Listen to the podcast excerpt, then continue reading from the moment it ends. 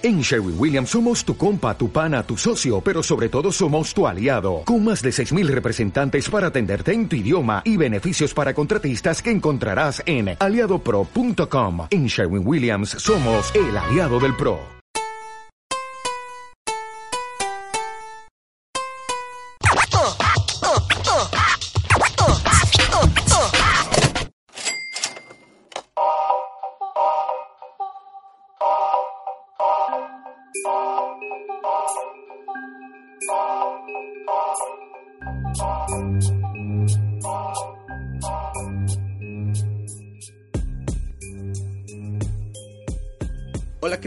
Bienvenidos a MOV. Mi nombre es Adrián Ortega.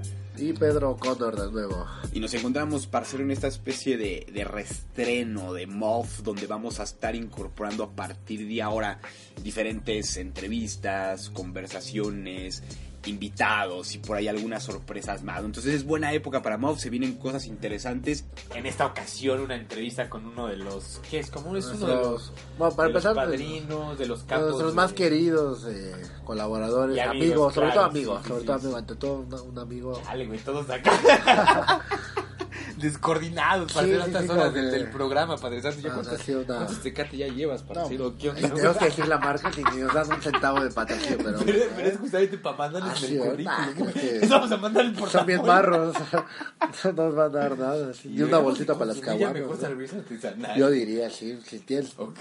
una cervecería. Promesa, padre. A la próxima traigo artesanal a las de ¿eh? OM. ¿Te parece? Ah, Y estamos queda, de hasta queda de acorde para el... La austeridad republicana ¿no? nos pegó duro. Exacto, sí, sí, entonces, sí, güey, sí. Por eso estamos consumiendo esa porquería de Exacto, cerveza. es que empieza el 2019, ya sabes. Claro, hay que ahorrar. Hay que- Exacto, exacto. Ahora Pero, sí, ya. retomando, Ajá. uno de nuestros más eh, queridos amigos y además uno de nuestros mejores Sí, colaboradores, claro. más antiguos también. También ¿no? que ya lleva rato con nosotros. ha Ya, publicado varias cosas, eh, cuentos, ya igual reseñas, sea, hemos eh, hecho algún algún programa con él también. Una Estuvo de visita anteriormente, Exacto. pero fue en una, digamos, conversación vía, vía vía telefónica, perdón, ajá. sí.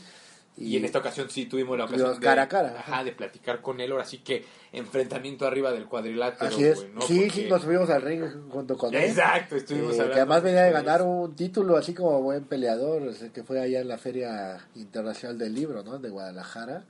Su obra Linde sí, Faz, sí, que, que bueno, a mí toda la, literatura de Aldo, bueno, lo que ha escrito él me, Ándale, me encanta. partamos Me de ahí, güey. No es como, como es un auténtica, poquito, lo que hemos hablado en otros programas, así de que muchas veces se, se maquillan las cosas, la de Aldo es, muy, es así como, eh, la- lo que escribe es muy crudo, muy real, pero no pierde ese sentido estético, eh, simbólico, eh, esa parte, digamos, tan personal de él que, que le imprime a, El a sus oficio, letras, ¿no? Porque también tiene todo ese sudor y Esa, esa sí, sangre. esa determinación, ese espíritu guerrero que, que, que requiere un peleador pura sangre y que él lo lleva en las letras, ¿no? Claro, Estar en constante sí, sí, mejora, sí. muy autocrítico de sí mismo, nunca se ha casado con esa idea del éxito. Yo podría definirlo como un bielcista más, así como tú y como yo. Sí, a huevo. de que no creen sí, esa sí, de, bielcista de de- corazón, en el éxito Y siempre por ofensivo, ajá, siempre ajá siempre al ataque pues ves que Bielsa tenía ese ejemplo de que eh, los futbol- futbolistas tenían que ser como los peleadores no una vez que huelan la sangre no soltar a tu rival así. Exacto, ¿no? Y e ir a enfrentar, Ir al enfrentamiento, ¿no? Sí, exacto. con esa rabia con esa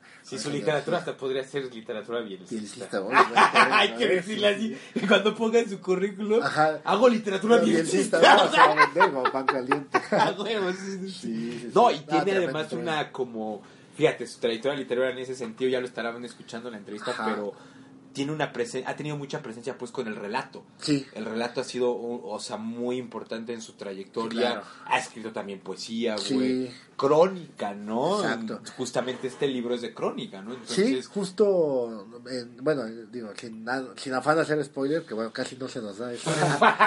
Siempre hacemos spoiler de todo, pero ya escucharán en, en- en la entrevista que van a, a- vamos a pasar a continuación, eh, cómo nos narra este esta evolución como escritor, que ahora está ya digamos apuntándole a, a la novela, ¿no? Que va Mm. más allá de la crónica, más allá Claro, del relato, sí, sí, y que él hacía ese símil como como igual que un peleador que a veces pues tiene que adquirir otras condiciones, ¿no? Así Claro, como para sí. enfrentarse a nuevos desafíos, ¿no? ajá, Claro, adaptarse a ese proceso adaptarse, sí, un proceso cambios, de crecimiento, Exacto. de descubrimiento. ¿Cómo, o sea, narras una historia en un relato en 3, 4, 5, 6, 8 Ajá, páginas, sí, sí, 10, sí. ¿no? Sí, regularmente. A veces más, quizás es un poco un relato más largo y todo. Pero una novela la tienes que Uf, transportar cinco Claro, veces, sí, 10, es 15 exponencial más. de ¿no? Ajá, crecimiento, El exacto. Y algo que me llama mucho la atención y que ya también lo estarán escuchando y viendo de, de la voz propia del buen. Aldo, la cuestión de, por ejemplo, lo que mencionábamos, que estuvimos hablando mucho de series, güey. Ah, sí, también sí, que no se nos da, güey. Eh, lenguaje narrativo visual, güey, ¿no?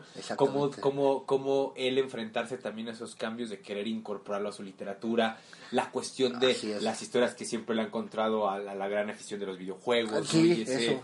ese dilema que también, bueno, no dilema, pero que plantearlo como una expresión artística, el Claro, videojuego, claro, el ¿no? videojuego, sí, porque a fin de cuentas Lo tiene es, ¿no? historia, tiene el elemento visual, tiene, tiene muchas cuestiones ahí que son propias de, de las artes. ¿no? Claro, ¿no? Y que él está como en ese camino, ¿no? Sí, sí, ¿no? un- Entonces estuvo gamer, genial sí. la... Exacto, estuvo No, no, genial la eh, entrevista, genial, una de las mejores Ahí en tardes el, que en el pasaron. barrio, en el viejo barrio de Santa María de la María. Ratera. Sí, donde te conocen muy bien, por cierto. ¿eh? Ajá. Igual que tuvimos ahí una dificultad técnica, como sí. las de los Simpsons, con Brockman, ¿no? Así, de que le salían pajaritos de la cabeza cuando eh, llegó este tipo ahí que te conoce y nos hizo la plática y nosotros, oye amigo, estamos Sí, en medio acá de un personaje no, caricaturesco, güey. Ah, buen tipazo, pictoresco ¿no? De acá, esos personajes Un personaje de lo Manuel Paino, güey. Sí, la eh, todavía de la, de la vieja guardia, ¿no? O sea, la vieja guardia, lo que queda vivo del auténtico DF, porque a mí no me gusta la Ciudad de México, a mí me No, gusta a mí el tampoco, DF. Yo me encanta DF, el DF DF, me encanta, pero la Ciudad de México no me Yo gusta. todavía soy de los que digo, voy al Yo también, defectuoso. ah, le vale,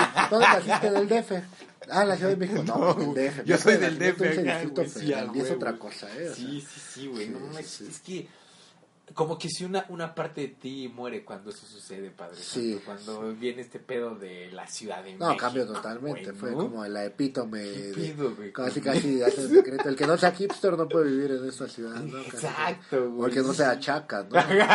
Cualquiera de las dos. Ajá. Polos opuestos, sin Polos escala opuestos. de grises. No, nada, sí, Sin sí. Ansel Adams, nada de eso. Exactamente, güey, ¿no? Todo blanco o negro. güey, Sí, ¿no? blanco o Bueno, la literatura de Alto Rosales y la poesía no es Ah, blanco no, no, Está llena de es- matices. Es como, es como matices. un, este, un collage psicodélico, un pedo así. Sí, Me sí, sí, gusta. claro. Y aparte, Y el tema siempre de la humanidad, los personajes. Exacto, los personajes. Me recuerda mucho como esa sensación que me daba cuando leía, por ejemplo, a, a los infernalistas, a Mario Sí, sí, Santiago, sí, claro. en el sentido de cómo agarrar el sufrimiento de lo que te rodea y el contexto de, Claro. de las emociones de alrededor y volcarlas en las letras. ¿no? Uy, entonces eso para mí es como la literatura de Aldo podría ¿no? ser en cuestiones, Yo también en pocas. ¿no? Incluso lo, platicamos y en la entrevista lo van a escuchar, ¿no? Justamente cuando, ahora que tocas el tema de los infrarrealistas, eh, tocamos ese tema justamente de, de Bolaño cuando Ah, claro, en México sí, y sí, demás, sí, así güey, como sí, que... exacto, sí, sí, sí, güey. Hablamos también de 2666, Sí, ¿no? Por ahí, claro, que tiene... Una, una tarde de lujo, la verdad me la pasé excelente.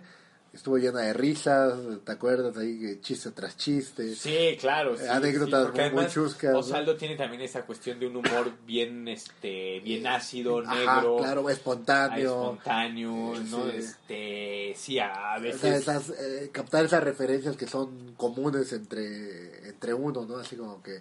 Y justamente vivencias que solamente cuando vives en la calle, en esta ciudad, puedes captar así naturalmente, ¿no? Que no te cuesta trabajo, así como... Claro, sí, sí, sí, a huevo, ¿no? Sí, sí, genial. Entonces, espero, espero que se para- deleiten. ¿no? claro, Igual sí. que nosotros lo hicimos, que salimos encantados y divertidos. sí, no, sí, sí, sí. Ojalá se, se deleiten con, con esta charla que tuvimos, ¿no? Exacto, entonces para no spoilarles, digamos, más parcero, Claro, vámonos directo con la entrevista con el buen Aldo. sí. Y antes de que nos vayamos, Sí, nada claro. más recordarles, parcero, rápidamente, nos pueden encontrar en Facebook, Twitter e Instagram como arroba Operación Marte. Utilicen el hashtag OM, Operación Marte, la tribu. El podcast lo pueden encontrar en nuestro sitio web www.operacionmarte.mx, así como en las redes YouTube, iTunes, iBooks. Ahí pueden suscribirse, escuchar el resto de los episodios. Y también, obviamente, para hacer la crónica visual, como bajo el asfalto, tanto en nuestro sitio web como en las redes mencionadas. Y también nos pueden escribir a contacto arroba operacionmarte.mx. Perfecto, parcero. Pues vámonos a, a disfrutar la buena conversación con el querido Aldo. Le mandamos y le agradecemos Sí, otra claro, vez el abrazo, tiempo que nos brindó. Nos escuchamos en el siguiente episodio de MOF y Bajo el Asfalto.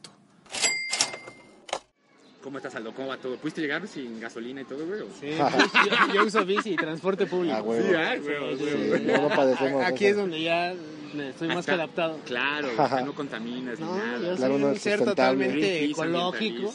Amo a todas las criaturas vivas del mundo. Exacto, además, siempre recicla, Si son bípedas, humanas y También. güeras, Claro. las amo más. Así es. Oye, parcero, muchas gracias por No, estar aquí en, este, en Bajo el Asfalto. Un placer tenerte. ¿Por qué no comenzamos platicando un poquito sobre tu trabajo literario? ¿Cómo fue Va. que llegaste a las letras? ¿Qué fue, digamos, el impulso que te llevó a dedicarte a la literatura? Pues mira, el impulso de dedicarme Además fue... alcohol. Ah, no, ya, ya, ya, ya lo dijiste todo. Siguiente Fin de pregunta. la entrevista, ¿no? Fin de la entrevista. Córtale, córtale. No, pues mira, en realidad el, el impulso de ya dedicarme a eso fue el impulso de no querer ser maestro de inglés. O sea, Ok, órale, primeramente órale, fue ok, eso, porque es, es lo que estudié. Yo Claro, estudié para sí, maestro sí, de inglés. Entonces, pues, en algún momento no me hallé, no era lo mío. Entonces, eh, pues dije, la vida es corta. O sea, puede sonar a cliché, pero sí dije, pues la vida es Sí, claro, corta, es una canijo, y hay que arriesgarse. sí, sí. Entonces, este, pues dije, me voy a, a dedicar a las letras, que ya había tenido unos pininos, ciertos escarceos en el terreno. Ajá, en la carrera pues, hicieron dos concursos de cuento y quedé primer lugar en ambos. Ah, Entonces, ok, perfecto. ya eso me, me fue dando Claro, sí. ilusiones. Que yo creo que en algún primer momento se necesita creértela. Exacto. O sea, Claro. decir, sí, yo, yo voy a hacer esto. Apostar por ti, ¿no? Sí, sí, sí, sí, sí. Ya después, yo creo que tiene que venir la autocrítica La y disciplina, la más disciplina, exacto. Pero en un primer acercamiento creo que sí es valioso el decir, Sí, ah, yo soy aquel. Claro. El entusiasmo que uno El le ponga, entusiasmo, ¿no? exacto. Ajá. Entonces dije, yo creo que, que puede ser. eh, formé una suerte de colectivo con unos amigos, salió mi primer libro, pero fue muy underground.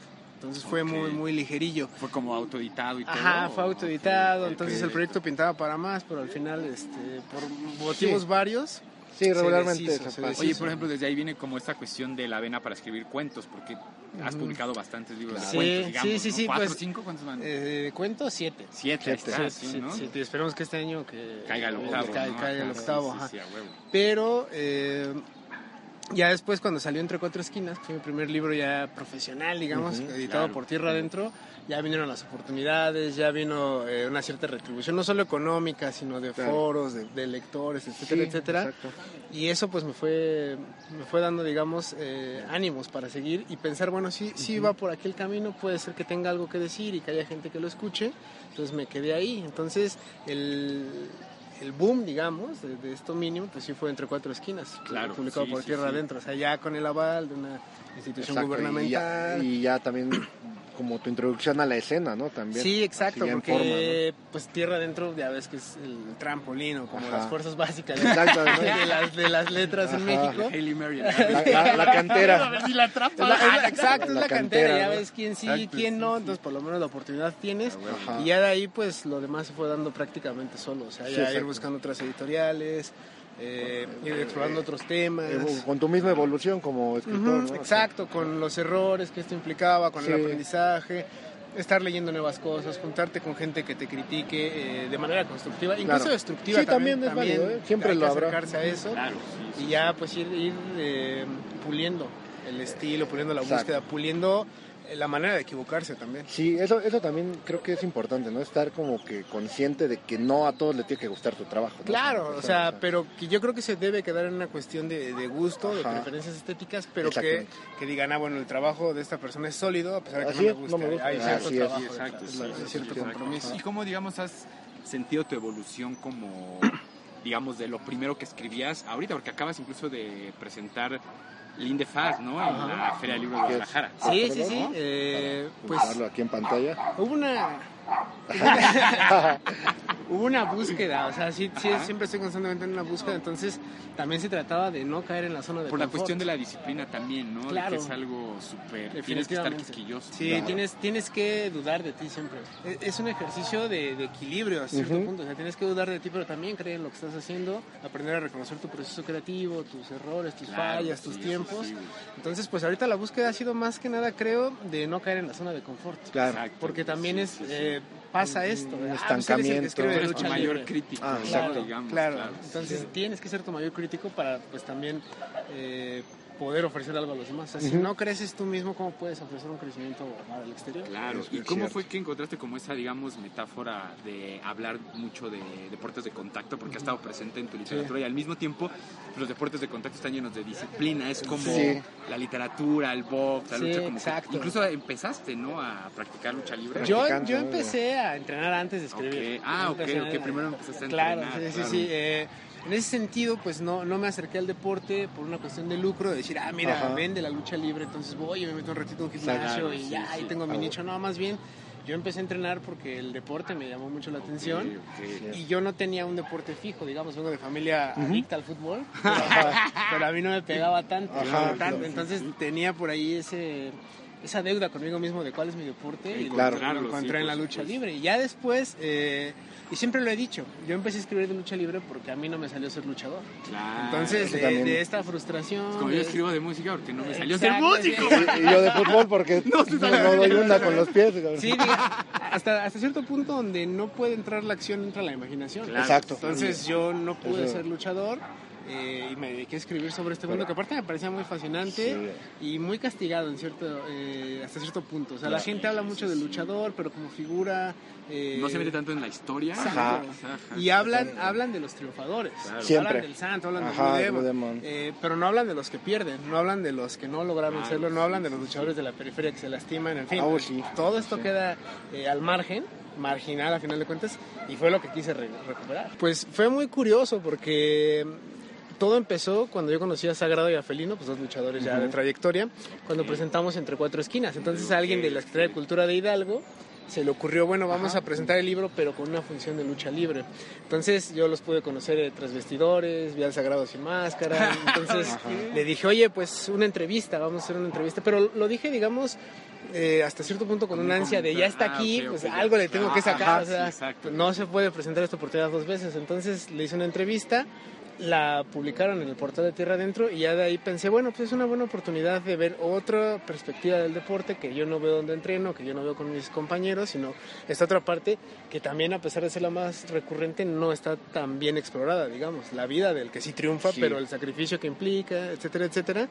Eso lo combiné con algo que me decían siempre de mis tres libros anteriores de, de deportes de contacto. ¿Por qué no hay Claro. mujeres? Me decían, ¿por qué no hay mujeres? O sea, claro. eres machista. o- Ajá. O sea, tiempos tan sensibles, ¿no? claro, Claro, claro. ¿no? Y ya les comentaba, pues yo soy machista, pero no tiene nada que ver con, con la decisión, sino que yo no, no he entrenado con mujeres prácticamente. Claro. Entonces Sí. me, me propuse que esta parte de, del deporte de contacto, pero en su vertiente femenina, digamos, la podía cubrir con este género que estaba descubriendo en ese momento que era la crónica. Entonces los Ah, combiné. ok, claro. Pues empezó a, gestarse el libro que afortunadamente des- des- des- desencadenó el Indefaz. Exacto. Sí, sí. ¿Y cómo fue la experiencia ya en, en- en la feria del libro de Guadalajara? ¿Qué te parece como toda? Porque de repente sí hay cierta, eh, ya sabes, cierto establishment, ciertas cosillas. ¿Tú qué opinas? ¿Cuál es tu óptica al respecto, no? De la literatura independiente, si quieres verlo, estos grandes Pues mira, yo, yo creo que en concordancia con el deporte Ajá. y el deporte que, que, que Que sea, ¿eh? utilizar, ¿no? Claro, Hay mucho referencia. talento a veces en, en las calles, en las fuerzas básicas, en equipos de, de- de baja estofa, podríamos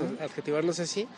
Eh, como también hay muchas cosas eh, buenas en las grandes ligas. Claro, Entonces yo creo sí, que sí, hay sí. que echarse un clavado aquí y allá para estar explorando y no casarse con, con un régimen o con una línea de publicación o de exposición, en este caso de los deportes. O sea, hay que estar viendo aquí, viendo allá qué es lo que ofrece cada una de las escenas y yo creo que ambas tienen sus, sus cualidades. Cualidades, ok, claro. Y este, justamente hablando como al respecto, eres el, el coordinador hasta el momento del, el momento. del taller, ¿no? De Faro, Sí, el sí. Faro Indios Verdes, Sí, ¿no? sí, sí.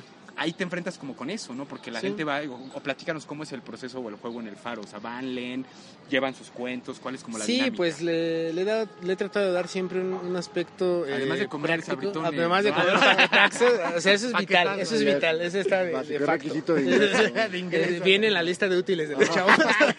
Viene el paquetaxo. Antes que la pluma y la libreta. Traen su lista de útiles los chavos y está el paquetaxo. Entonces, pues es muy práctico. O sea, llevan ellos sus textos, trabajamos sobre ellos y y en ese sentido me gusta pensar que es más de choque, como alguna vez decías, el boxeo del alma, de bueno, te gusta escribir, pero también eh, ya en- cuando tú expones algo para los demás, deja de ser un poco tuyo y se convierte en algo del, del resto de la gente y de quien quiera retomarlo. Entonces, como, como la lucha, ¿no? Que es Claro. como le llaman deporte espectáculo, ¿no? sí, O sea, porque no luchas para ti, o sea, No, y además, bueno, en el caso de la lucha, pues hay una secuencia, hay otros factores que no nada más la ¿no? técnica, digamos, este, del contacto, Sí, del es, grappling. eh, lo decía Tania la guerrillera, una de las persona- de los Sí, personajes claro, entrevistados en Lindefaz.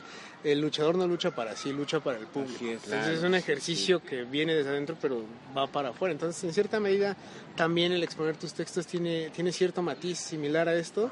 Y pues los, los que asisten tienen que aprender de los errores también, tienen que aprender a fracasar y tienen que aprender que, que de la ruptura viene el crecimiento. Entonces, hay que exponer el material. Y también la- las facetas, ¿no? Me imagino que en algún momento has sido rudo con tu literatura y en otro más técnico que rudo. Sí, ¿no? Yo creo que se, ¿no? Tiene, quizás. se tiene que ir intercalando, o sea, se tiene que, que dar un poco de esto, un poco de aquello y, se- y tienes que adaptarte a lo que estén dando. O sea, así como llega el texto, eh, tú tienes que adaptarte y saber qué recomendarle, qué decirle, porque no es el mismo consejo para alguien que trae un poema, que Así trae un es. cuento, que trae una crónica y que es alguien que tiene 20, 30, 40 años, eso es radicalmente opuesto y tienes que identificar estas partes.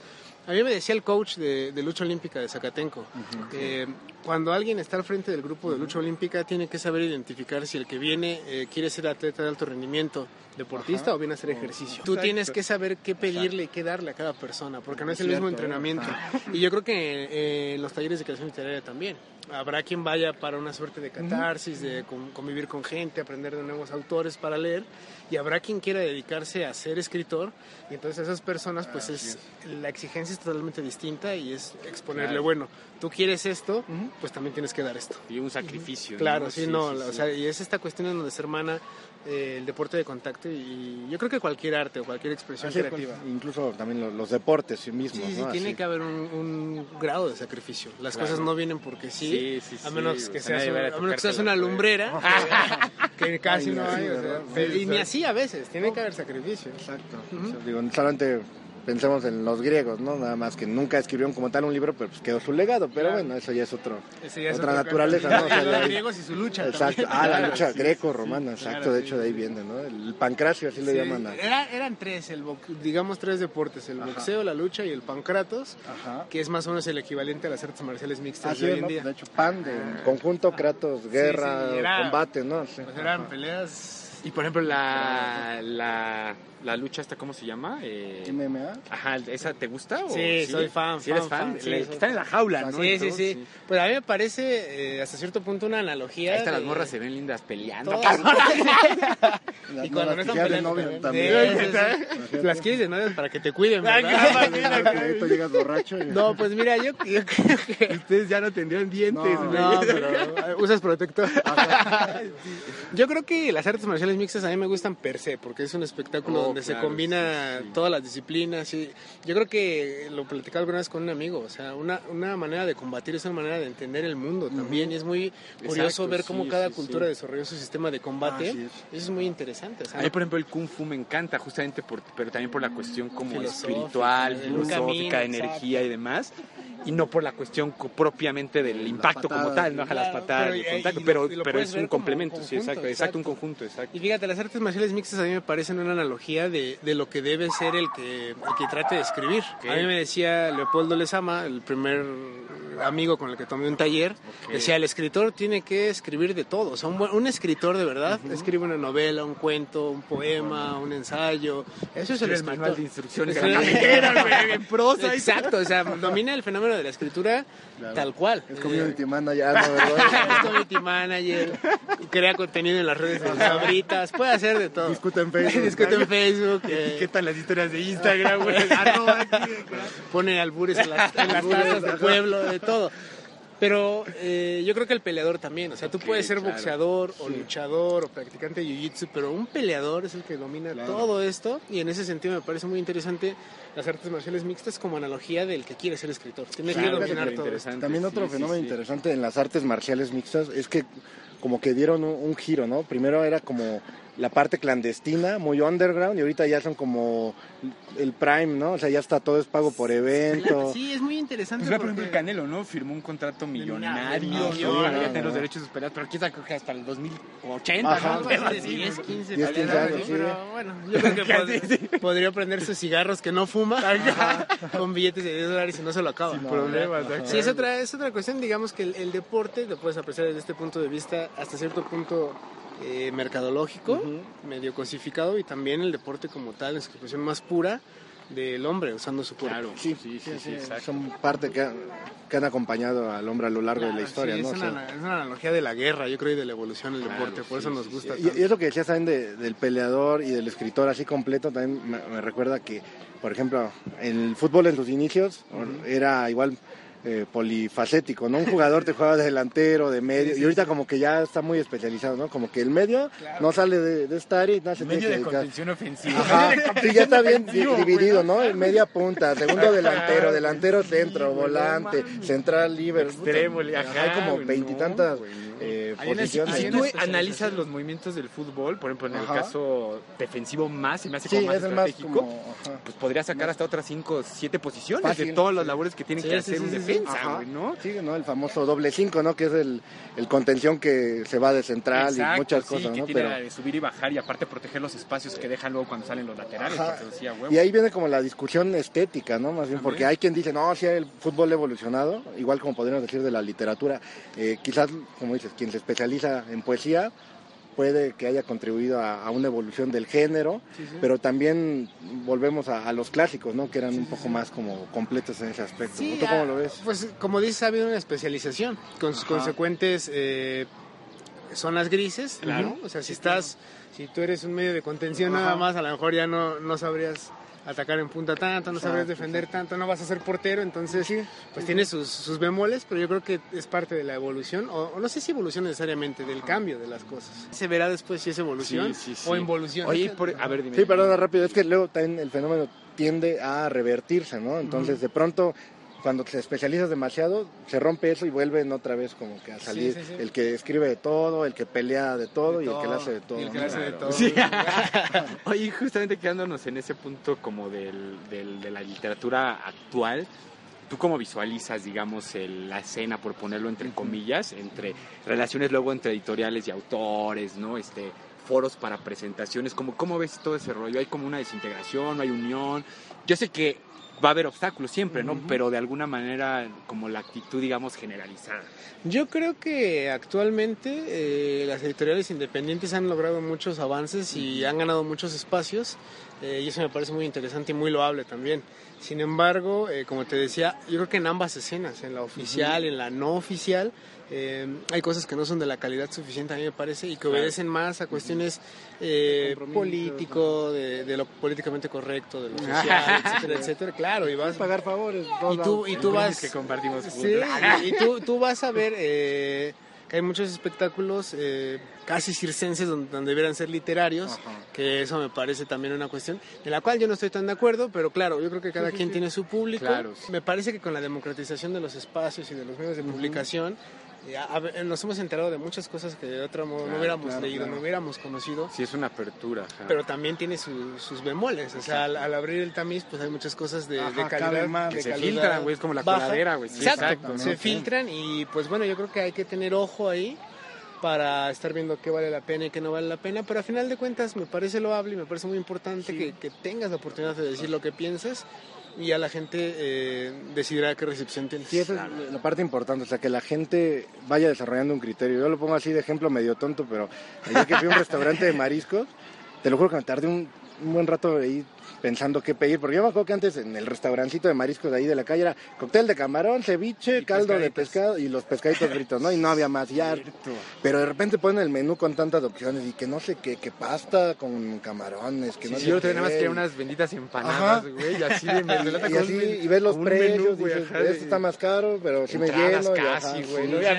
Empanadas, pero acompañadas con qué. Ajá, sí, no, Y era otra Y esa descripción. promesa así como de, ¿Rellenas de selección también es complicado para, yo creo, el espectador, ¿no? Así como decir, Sí. que leo novela, cuento, Y, y, que, de que leo cuáles, editoriales ajá. independientes, de autores nacionales, de, ¿A qué evento voy, a qué evento Claro, voy, etcétera, etcétera. Y hasta cierto punto yo creo que eh, puedes volverte loco si quieres consumir todo lo que se Ah, no, produce porque no se puede. Entonces, Claro, sí, sí, yo creo que en ese sentido para todos hay un nicho y habrá gente que te siga, gente que no, pero es importante que estén produciendo este tipo de cosas, eso sí me parece. Los alas. Ah, pero es que había alas, alitas y alas Faros extra. Y faros, güey, faritos. Pero esta todavía traían papel arroz. cabrón. Ese sí eran Los eran buenos, eh, o sea, Yo me hago unos de papel arroz. ¿Sí? pero con tabaco. Ah, dije, te iba a decir, pásame uno, pero no, güey. Ya escuché muchas historias de los separos, güey. De revisiones en, en terminales de autobús, güey. Allanamientos. en- Allanamientos, güey, golpes militares. Acá, acá, ya no, güey, ya. En contra del militarismo. Encuentro del- Jóvenes, ya regresamos. Ya Ah, sí, estamos ya en estamos. papel asfalto. Claro, es que no, un break aquí, este, para... Ya cambiamos de locación. Y también aprovechamos por cu- cuestiones climatológicas, tuvimos que, que mover la locación, pero seguimos aquí con el buen Aldo.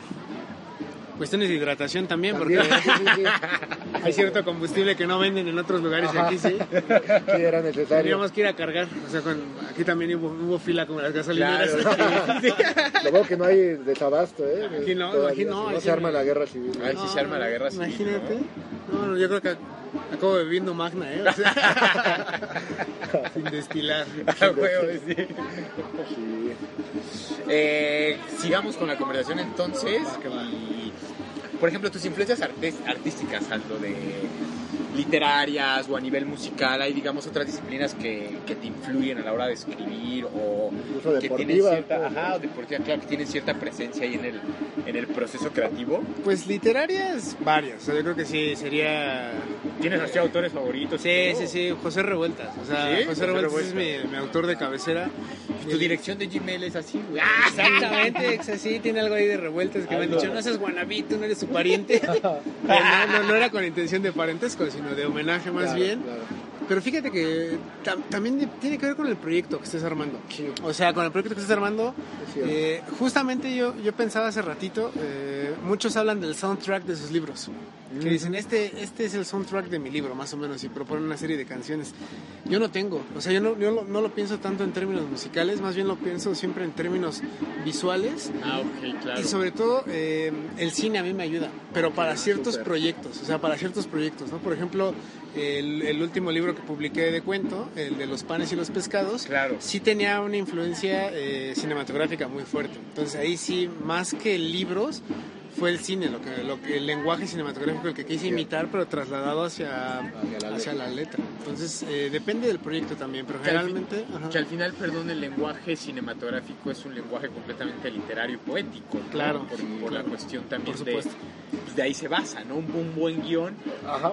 eh, puede ser mal filmado, pero una, un mal guion pocas veces puede ser bien interpretado. Sí, Claro. también. Sí, la Por supuesto, de- entonces sí, yo creo que tienes que tener, eh, dependiendo del proyecto que quieras desarrollar, eh, las influencias a la mano. Entonces, por ejemplo, ahorita lo que estoy escribiendo, pues sí O sea, tengo... cuando vas a, por ejemplo, si vas a escribir un, un libro de este de BDSM y todo, te pones a leer me pongo a leer, Te vas a... fetichismos, boyer, a las películas de Te- a las películas de Tepito. snuff coreano, snuff coreano, todo, hay que Todo buscar el- el material adecuado para de poder... Cholos Empericados. Cholos Empericados 1, 2 y 3. Toda la saga, Toda ¿no? la saga, ya tienes que verla. Pero es como Star Wars, o sea, tienes que empezar con Cholos Empericados 4 para. Sí, claro, mantener. que es el Génesis.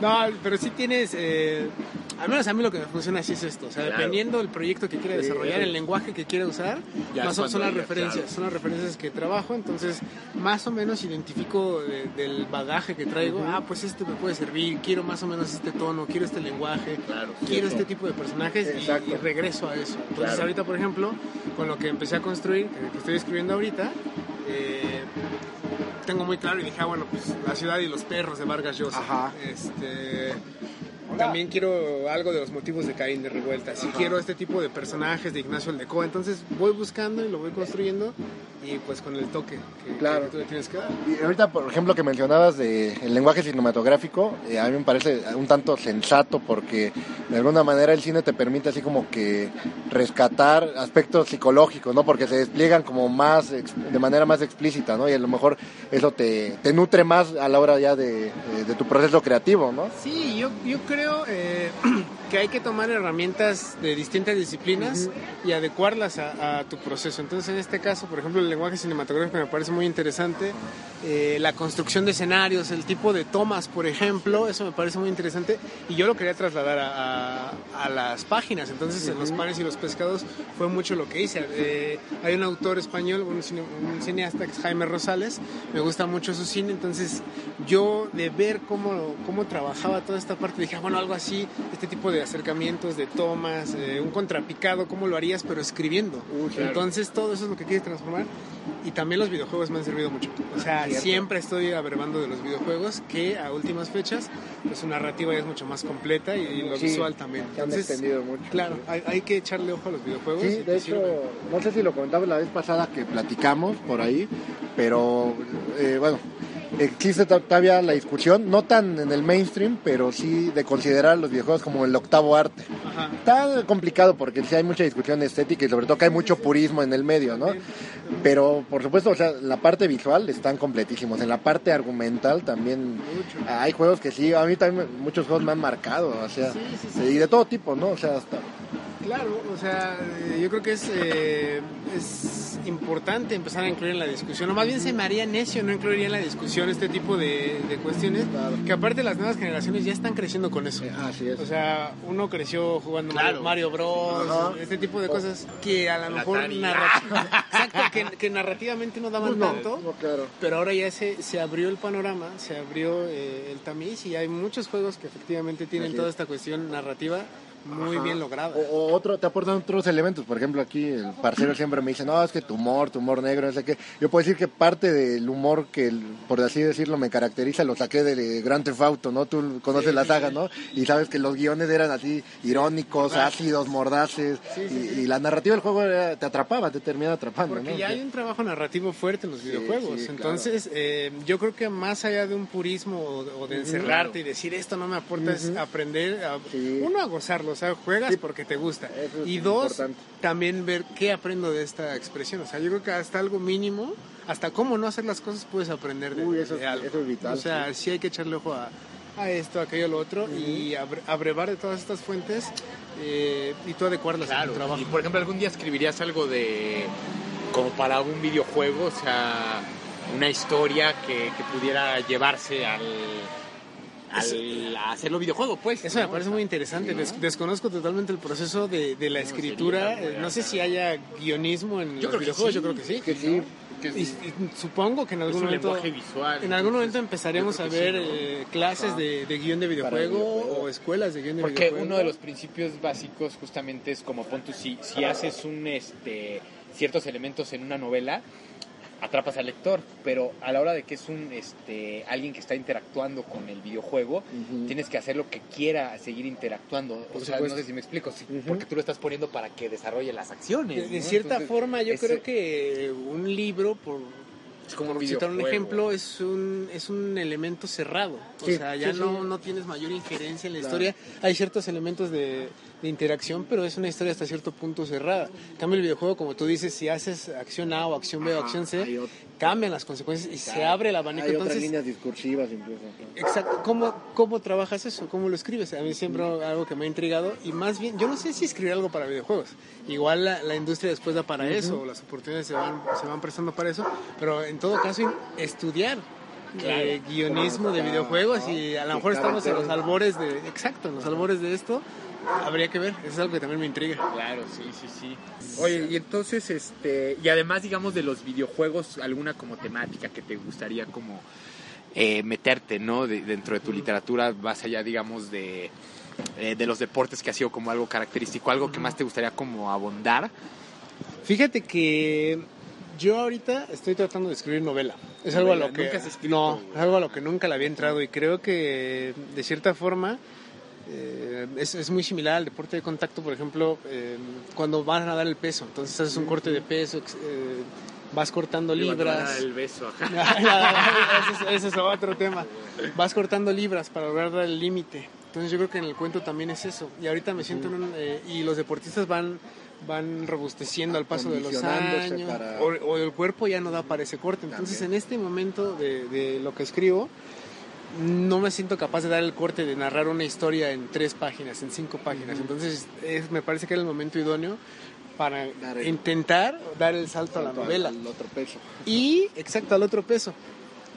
Pero ¿qué es lo que pasa? Más que explorar nuevos temas, eh, estoy tratando de que esta caso novela, porque igual y se quede en un cuento, igual y se quede en nada, eh, regrese a los temas que siempre me han interesado, como los de mi primer libro, o sea, más, más revueltianos en ese sentido, de, de los marginales, de, de los oprimidos, de la periferia en muchos sentidos. Entonces, más o menos estoy tratando de regresar a eso, pero ya con las herramientas que adquirí de otros temas que también me han interesado. Entonces, es, ah, pues un tema como tal que me interesa es la, la humanidad.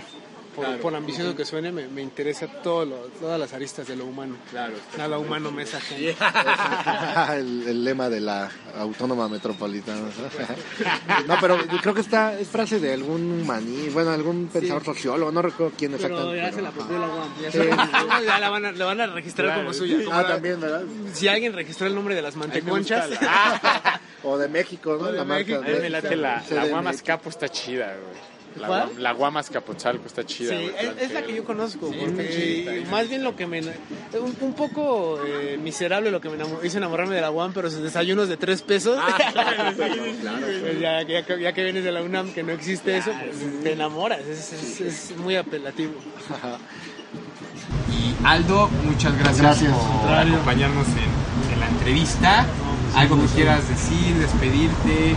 Pues nada, muy agradecido, como siempre, un placer estar platicando. Ahora sí se pudo en vivo. Sí, ahora sí sí, se pudo en vivo.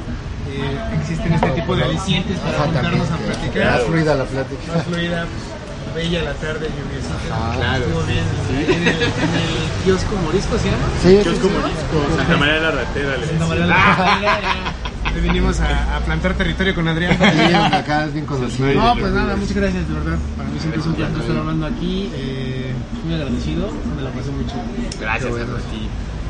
Yo, pues, para cerrar, pues eh, recomiendo eh, que le echen un ojo a, a Aldo, porque su escritura ahora sí que literalmente es de, es de puño y letra, ¿no? Ese Su sí, vida ese es- sí de puño y letra. Ese sería tu eslogan, puño y Iba a letra. pasar su perfil de Tinder, ¿no? Ah, no, no, no, no, ahí- ahí- Eh, salgo con máscara de cuero a ver si me reconocen. Sí, pero- Aldo el Santo, Aldo Aldo el bajo el Santo. al santo. Pero Se es la, sabe varias llaves. del santo, pero en negro. Se sabe varias llaves ahí para someter cuando También, sea también sirven para eso, ¿eh? Todo tiene un doble uso. Vamos en redes sociales, eh, pues como Aldo Rosales, Aldo Velázquez, ahí en Twitter y en Facebook. Tampoco soy un rockstar en redes sociales, van a encontrar cosas muy, Eh, nada, pues eso. Bien, Por eso perfecto. Bien. Nosotros Facebook, Twitter e Instagram Arroba Operación Marte. Y nos vemos, nos escuchamos en el siguiente episodio de Bajo las Palmas.